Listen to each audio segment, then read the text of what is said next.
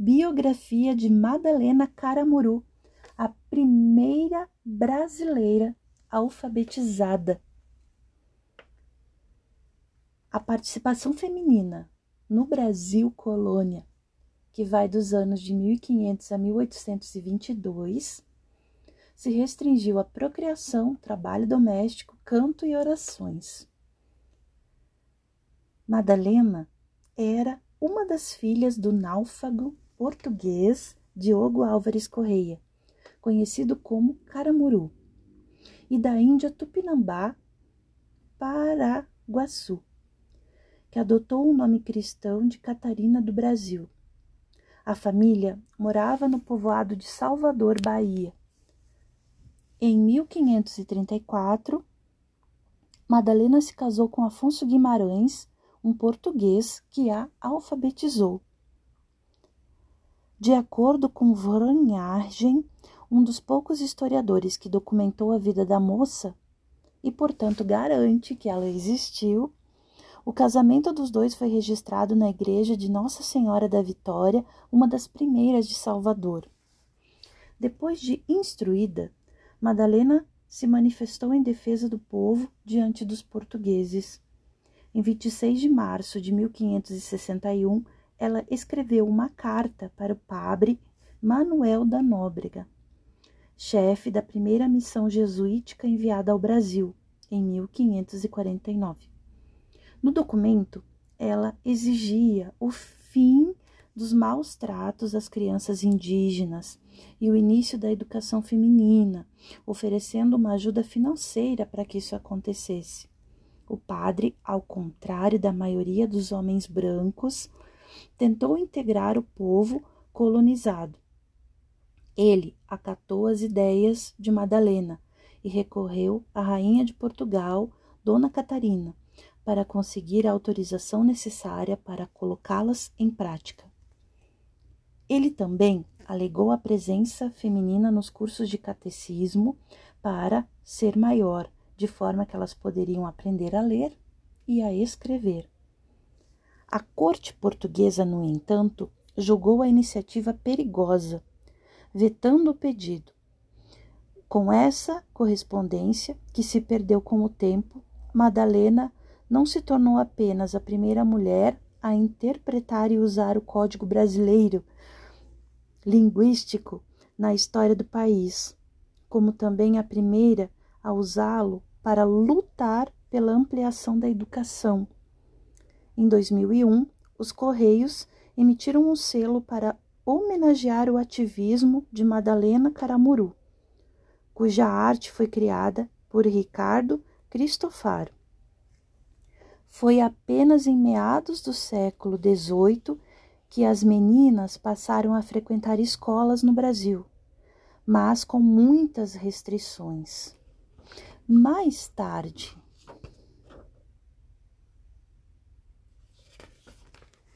A educação, com a Lei Geral de 1827, foi autorizada a abertura de escolas públicas femininas, garantindo apenas estudo primário. Ao longo do século XX, houve uma reversão do hiato de gênero. As mulheres foram as principais beneficiadas pela universalização do ensino, ultrapassando em muitos cursos o número de homens em sala de aula e tirando inclusive melhores conceitos. A história da alfabetização no Brasil é contada por mulheres como Madalena Caramuru, que colocaram em prática o verdadeiro poder de ter pena, lápis ou caneta na mão.